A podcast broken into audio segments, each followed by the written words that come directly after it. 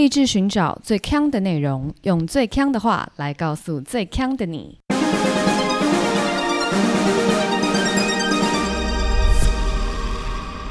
姐妹，强强强！嗨，大家好，我是 Megan，我是 Amber，Aloha。今天节目开始之前，我跟 Amber 就在讨论。我们为什么就是跟我们听友的互动感觉很低？但是我们就看到有台的互动就很好，我们在那边就不讲是哪一台。但是 Amber 就在他就在质疑我说，因为他觉得我没有真性情。然后我想说，怎么会？就是我就说我很真性情呢，就是我在节目上的我，就是私底下的我啊。然后我就直问他，那你有没有真性情？因为我觉得 Amber。节目上的 Amber 跟私底下 Amber 也是一模一样的，对。然后我们就得出了一个结论：我们确实是在做就是 Real Me，但是因为我们本身就不是非常容易可以让人家亲近的人，所以即便我们到了节目上，我们还是看起来一样的难以亲近。所以大家就是讨厌真实的我们。等下，我们刚刚结论是这样子，对不对？对。怎么会这样啊？那今天还要录吗？呃，就 呃，谢谢大家，大家拜拜。我们就是这么不容易被亲近，就让我想到，我每一次认识一群朋友，一阵子以后，他们都会跟我说：“哎，我以前觉得你看起来很恐怖。”哎，哦，嗯，你你怎么嗯啊？我不是，等一下，等一下，不是不是，没有，所以。你也这样觉得是不是？不是我这个嗯，是我也有就是接收过相同的这种这种评论，对评论，其实好像在，可是可是重点是听友也不知道他们原 他们也不知道我们原本是长什么样子的人啊，我们就是他们现在听到这样子啊。好，反正算了，大家也不是来交朋友的，我们就是主播，就是播报一些 Google 评论给大家听。播报一些腔的，对，就像大家看新闻也不会在乎那些啊，我知道了，我知道了。如果今天大家看新闻，大家是不是不会在乎就是那个主播的个性，对不对？对啊，大家就是听听主播讲话，就是字正腔圆，然后就是什么内容这样子。但是如果大家今天看一个可能综艺节目或是访谈节目，他可能就会在意主持人的个性。没错。大家就是把我们当人力鱼，就是谁 care 人力鱼的这个性格如何呢？对，只要我们播报气象专业就好了。对，好了，那欢迎来到，欢迎大家来到今天晚上的这个姐妹新闻。姐妹康康，今天要为大家播报的是有关于这个火车站的部分。来自星星的惩罚，没错，今天要讲的就是火车站。不过你是一个常搭火车的人吗？嗯，我没有，我没有什么很多搭火车的经验，我都是出去玩的时候才会搭火车。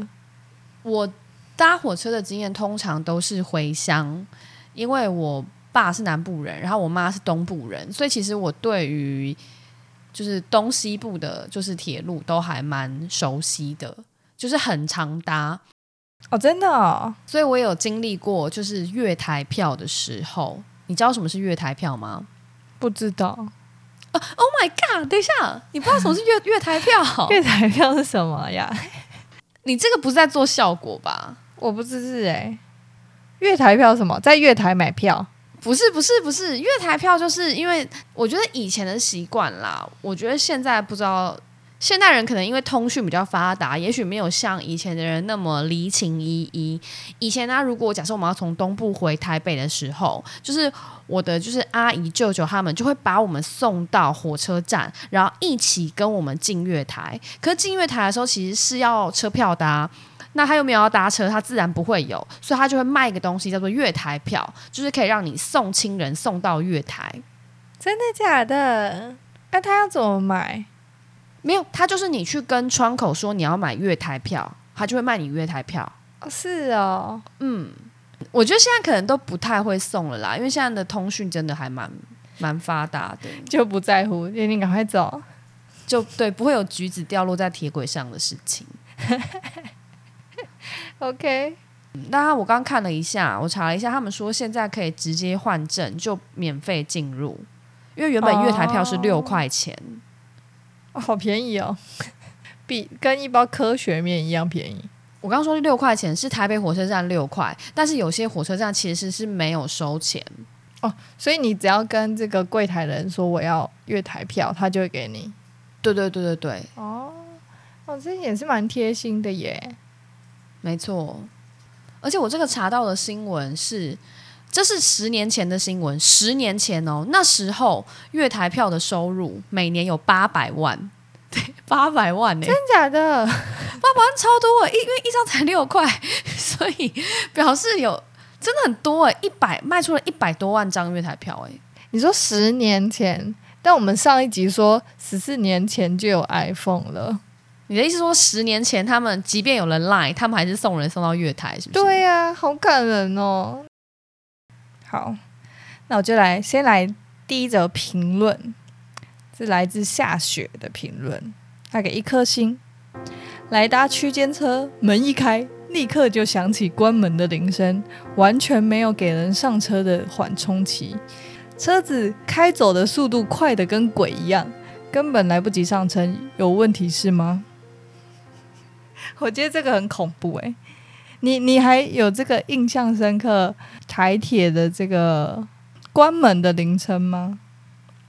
我根本不知道是什么哎、哎，你不知道台铁的就是警铃大响的感觉，哦，哦,哦我知道，我知道，我知道，就很像火警那个消防栓的声音。对对对对对，哎，那是超恐怖，而且因为台铁的车子就是我不知道为什么，就是例如说，虽然我不想要被那个捷运夹，但我每次看到有人可能。就是最后一刻冲进来，然后被捷运夹到的时候，其实我都不会觉得啊，好恐怖哦，这我就不会深感畏惧这样子，因为我都会觉得，啊，反正那个门就是一夹到它就会自己弹开。嗯，但台铁的，我我每次看到我都觉得很恐怖，因为首先它的这个铃声就已经够恐怖，台铁的我也觉得很恐怖。真的很恐怖哎、我的它那个夹我都不知道它会不会弹开，感觉它就会夹着你，然后就开始开。等一下，有关夹着你开始开，这个我我觉得是有可能，可是可能没有那么恐怖，因为我记得我小时候的火车还有很多是比较旧的，然后那个门是两折的，现在的台铁的门我忘记长什么样子。两折是什么意思？小时候不是有种公车门，它是有点像拉帘、拉门，哦，你是说它会像那个折扇这样子？对，像折扇。然后早期的台铁的车门其实也是像折扇，然后那个门是可以自己手动打开的。现在我不确定能不能，手动 真的太恐怖了吧？没有。所以就像拍电影一样，很多人因为他没有这个坐票的钱，他就会坐在就是站在那个车厢跟车厢中间的那个地方，他要就会吹风，就会把那个折门给打开，然后就坐在那个阶梯上吹风。好恐怖！我以为这是印度才……哎，我现在讲话是不是很很这个这个歧视意味浓厚？不会啊，因为我接接下来就要讲我在印度火车站的事。这听起来就是印度会发生的事。对，因为我之前去印度出差的时候，我们就听说印度的火车就是非常惊人。那它惊人的方法就是，据说每一个人都会站在车门跟车外面，就准备 跳下车。好所以我们就到孟买的最大的火车站去看。车就会往那个终点这样缓缓驶来，然后这时候我就看到那个车旁边就是长了很多，长了就是黑压压的一个三角形，就是一堆人堆在那里，一个把手上可能会拉四五六只手，然后每个人都有一只手拉着，另外一只手张开双臂准备要跳下来，好恐怖哦！你说很多人这样子吗？很多人就是不是只有一个两个，就是可能就是塞满所有的洞口，准备跳下来，也不知道在赶什么时间呢、或者是他们没有买票，要准备逃了？哦，可是孟买的火车站它没有票夹，嗯哦，是哦没有闸口，对，所以我也不知道他们是怎么验票的啦。火车其实是我觉得很庞大、很复杂的一种国内交通系统，就是对观光客来讲，其实是不太容易了解的。嗯，因为像如果以飞机来讲，它也是很庞杂，可是因为飞机本来就是在国与国之间的这个交流，所以它其实就会做的让外国客比较好懂，或者说全球会有一个统一的标准。但火车真的完全没有诶、就是如果你要在出外旅行的时候，要在该国用火车进行移动，其实常常会碰到很多麻烦。对，我每次都在想说，连我都买不到去花莲的火车票了，我就看不懂那些阿多啊怎么去花莲的欸、他们是怎样飞去吗？他们可能就是没有时间的压力，所以就是随随遇而安的这种感觉。还是他们就是周一到周五去？因为我真的是不知道要怎么去、欸。你你这样讲，我就突然想到，我之前去首尔的时候，在首尔搭火车，然后他那个火车就是我们要转车，然后他明明在同一个月台转车哦，就是我们都看好资讯，然后在同一个月台转，结果我们在那个月台等了大概嗯快要半个小时，然后都没有看到就是我们要转的那班车的这个班次。然后我们就会看到那个月台上面的这个荧幕，就写说哦，他要进站了，然后就是发就就又没有，他就又过。例如说，他说五分钟后进站，然后五分钟过了之后，就呃怎么没有车来？然后我们就在那边等了半个小时，结果没想到就是转车的那个车，它呃，例如说月台有一百公尺长，我们要转的那台车只有二十公尺，然后我们在 月台的这个另外一端，所以那台车每次来，哦我们都没看到它。然后我们就就是那个车太，短了，你们对，车太站错短，站错那个门那个号码了。对，然后在整个月台也都没有任何的标示，然后我们后来就就是等不及了，就想说到底是怎么样，我们就问那个韩国仔，我们问的那个人就是还在那边笑，就是可能想说两个笨蛋都不知道在干什么。然后我们搭上那个车之后，然后最后到站了，我们下车要再换另外一个另外一台车，再换那个更神秘，就是我们要先出站，然后再进站，然后到另外一边的月台去搭那个车。它中间根本没有指示，然后我们就不知道该怎么办。然后后来我们是怎么样？我们是就是看下车的人，就是 看看到他们就是一一群人就会一直狂奔，因为他们要赶那个转车的这个班次嘛。然后我们就跟着他们一起狂奔，然后他们就会从一个很小的这个闸闸门冲出去，就是从从这个闸门冲出去，然后从另外一个闸门冲进去，这样。然后我们就跟着他们冲。其实我们那时候也不知道 那个他们要去哪里，但感觉他们就是要转车。感觉他们就是对的。对，然后我们后来才顺利搭上。但从那次之后，我们在首尔那段期间就再也没有搭过火车了，真的太难了。这让我想到上次我在荷兰的时候旅行也是，就是我耳闻我们要搭的那一台火车它会分离，然后呢，它分离以后就是两台车厢会去不一样的地方，所以如果我站错车厢，我可能就会去错地方，好难哦，很难很难欸。重点是他完全没有任何英文，他可能有讲或是有广播，但是因为我们不会知道。然后那时候我的做法就是，我都会跟着中国人，哦，因为我相信，就是中国人他们一定研究过，而且他们就是比较多人口，十三亿人嘛，可能有什么网络上已经告诉他说，就是 要怎么样走，怎么样走。然后我想说，大家都是观光客，我就会跟着中国人，然后跟着他们走。如果你跟着 local，你就不知道 local 要去哪。哦，你说的也是，我刚刚不是讲火车会分离吗？所以其实台铁也会，台铁也会。台铁也会。然后呢，这是 PPT 一个网友，他说他要从瑞芳，瑞芳就在北部嘛，然后到花莲的光复出差，快要到站前，他就想说，我我先去上个厕所，因为就还没到，然后他就是很嗨啊，然后他就是边听歌啊，然后边拉屎这样子，结果一出来就发觉整台列车都是空的，就是他是被抛弃的那一段。就没有动，他就在原地，他没有到他的站。而且他们也没有先巡视一下，我不知道解离的时候会不会巡视、欸，应该会吧？就有点像这个捷运，不是不停工载客，然后就会有人在里面吹哨。据我所知啦，就是自强号在花莲的时候，它会分两节，就是一部分会留在花莲，一部分会往台东。真的假的？那他是会在车站的时候，然后就在车站的时候解离，哦，啊天哪，我不知道这件事哎、因为他可能没有那么多人要去台东，他就不会整串开过去啊。哦，那应该是某一些，例如说这个叫什么？嗯，自强号，就是那种有对号做的，他才能进行解离的动作吧？对对对对对，他他可能不是对号，他可能没有买对号座，或是他就是跑去别的车厢了。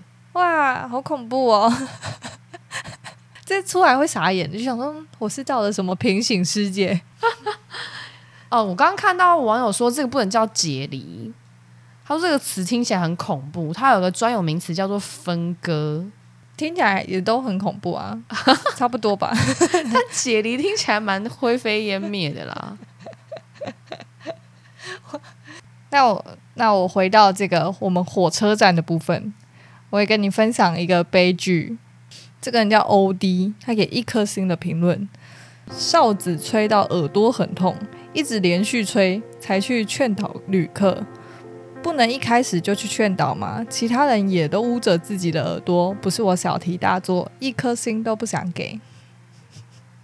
你有听过这个站务员吹哨子吗？哦，你说他用就像救生员一样，一直哔哔哔一个人，叫他不要做违规的事。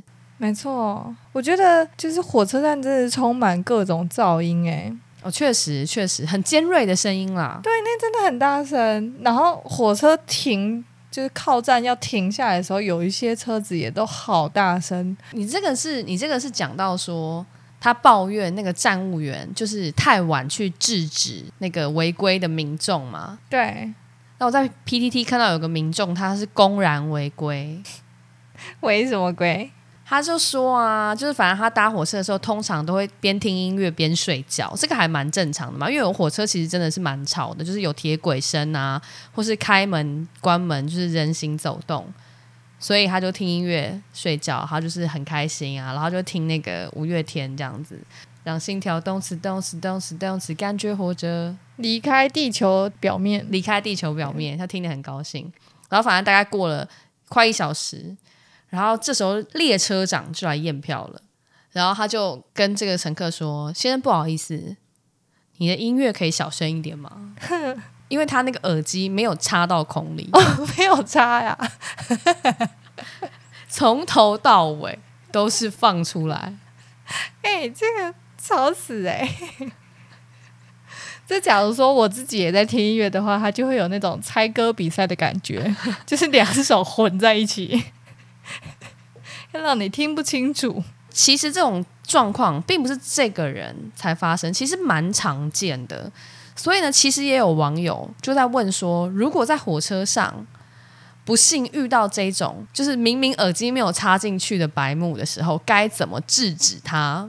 哦，这是一个很常见的事，是不是看起来是因为就有人问说，碰到这种人怎么办啊？？OK，就就有个网友提供了一个非常好的方法，因为那个人不是忘记把耳机插进手机里吗？嗯，这时候呢，我们就把他的耳机插进我们的手机里，然后开最大声，好恐怖哦！反将他一军你。要怎么去拿到他的耳机线呢、你讲到这一招，其实我们在以前孩童的时期，也不是孩童啦，学生时期，我们有用过，就是有点小恶作剧这样子。因为学生时期不是都会有午休吗？有时候有些人午休的时候会听音乐睡觉，然后他在睡觉的时候，我们就会偷偷过去，然后把他的音乐一格一格的越来越越放越大声，然后他最后就会吓醒。这个很可怕哎、如果突然太大声，会不会伤到人家啊？对对对，所以我们没也没有要伤害他的耳朵，所以我们不会一次这样子紧压着不放，我们会这样子慢慢的一点一滴的温水煮青蛙 这样。但在最后一刻都很好笑，这会不是一个教坏大家？他们会突然踢一下桌子吧？对，就突然这样丢进来，会被吓醒这样子。我们刚刚讲到睡觉嘛，我就看到有个网友说，大家区间车的时候，因为非常想睡觉，但因为区间车是一长条的那种座椅，有一种不是一格一格的，就一长条，然后它左右都没有边边，就不能靠着睡。其实那种蛮难睡的，嗯，所以他他其实呢就采取了一个方法，就是双手交叉抱紧，夹紧腋下，然后头头往下低，然后身体微向前倾。所以就基本上就是环抱自己，然后头往低低的这样睡，因为这样比较可能比较稳定。结果就睡睡睡睡睡，他就一个踉跄，就整个人跪在地上。好戏剧化，这个也睡太熟了吧？我觉得应该会当场一个 O R Z 啊，这个会吓歪这个对面的人呢。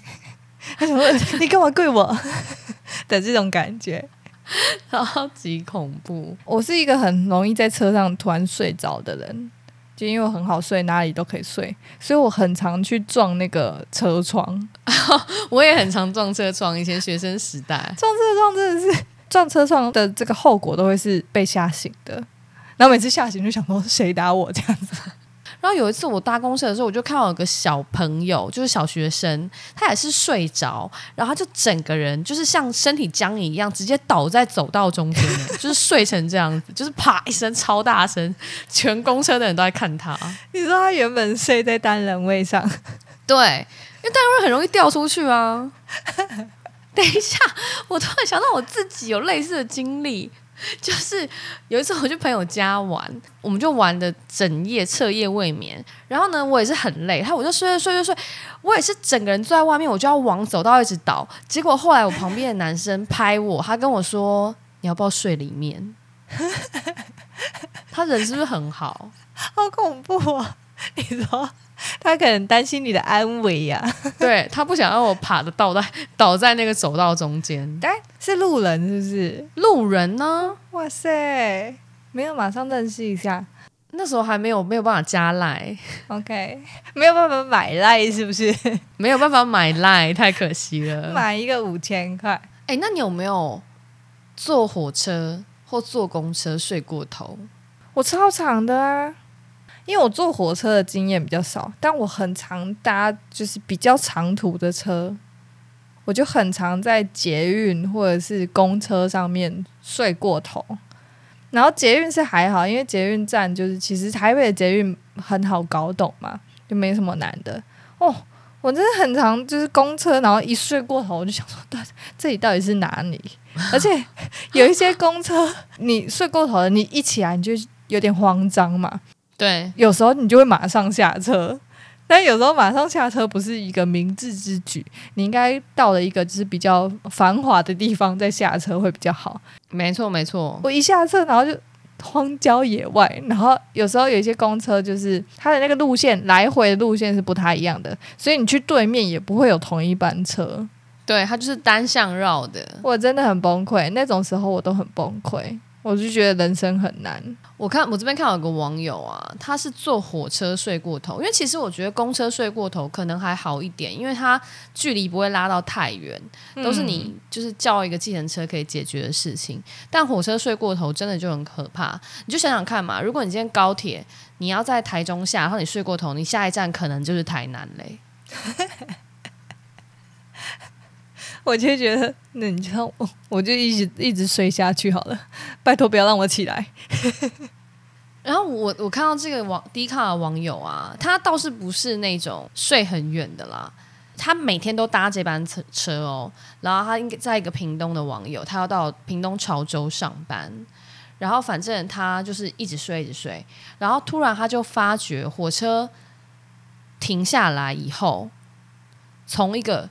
终点站开车了，就他原本已经停在一个很像终点站的地方，但是他又开车了，然后他就有一点想说是不是在做梦，因为火车怎么会从终点站开车？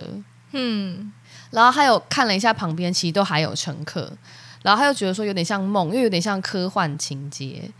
结果等到火车下一次再停的时候，他就下车，然后就看到那一个车站叫做。阳光小站 什么意思？他找到了一个台铁的隐藏版车站，就他停在终点站以后呢，他其实是要开往台铁的基地。那为什么旁边有人？因为旁边的人全部都是台铁要下班的员工。什么？哇，他真真是幸运，这个也太难遇见了吧？这个对啊，超难遇见的，就叫阳光小站哦。就是一看到那一刻，应应该就觉得自己疯了。重点是阳光小站好像又不是很恐怖的名字，所以就是会有点怪异。就是我到底要害怕，还是要觉得很可爱？如果说现在有一个有一台车，然后载我，然后载到终点站是叫做阳光小站的话，我就会想说，我是不是要受到什么感化？哦，你说会有圣光，圣光笼罩你，这对对对，就是我就会开始反思，就是自己是不是做过什么坏事。就例如说，把人家的耳机音量越来调越来越大声。好，那我再来一个评论，这个人是肖 Chan，他给两颗星。改建过的车站，外观很一般，没有特色。年轻的女站员也很懒散，上班还穿着粉红色的睡裤，都跑去休息室偷睡觉，常常售售票窗口找不到人买票，非常失望。哎我看到这个觉得超强的、欸就是他是售票口，他也穿睡衣，他以为他是主播，你知道我每次去火车站买车票的时候啊，我没有办法用自动售票机耶，我不会按呢。我也不会按、我从来呃，应该说我从来没有想过我要去按那个。那个真的超难的，我真的不会用诶，而且它都会很多站名，对对对，我不知道怎么选。很多按钮。对对对，然后我不会按，然后重点是你可能，例如说我我要 A 到 B，按好了之后，它下面还要让你选是什么线，我哪知道？对，我不知道，所以我就只会去排队，我其他都不会。对我在我在台铁，我搭台铁的这个策略都是去排队，而且我觉得那些站务人员很强，没错，就有时候他就会帮你去搭，就是说哦，你这边这边的 A 到 B 站之后，然后再 B 去到哪一个月台，然后 B 转 C 会比你直接从 A 到 C 还要快，这样子。呃，有可能是因为 A 到 C 没有没有全程的坐票，对他就会对卖你 A 到 B，B 到 C，没错，我就觉得哇，好强哦，好佩服他们，崇拜他们真的超厉害的，所以他们穿睡衣我 OK 啦。也是啊，也是。如果有一个穿睡衣的，然后可以保证我就是呃无缝的搭上这些车，以及一直有座位，OK。你要穿什么？你你全裸我也 OK。你讲到一直有座位这件事情啊，我就有看到有一个网友分享一个可以一直免费坐到座位的小技巧，但我没有试过啦。嗯，这听起来很 tricky 哦。一个小技巧，但我我觉得蛮蛮合理的，可以试试看。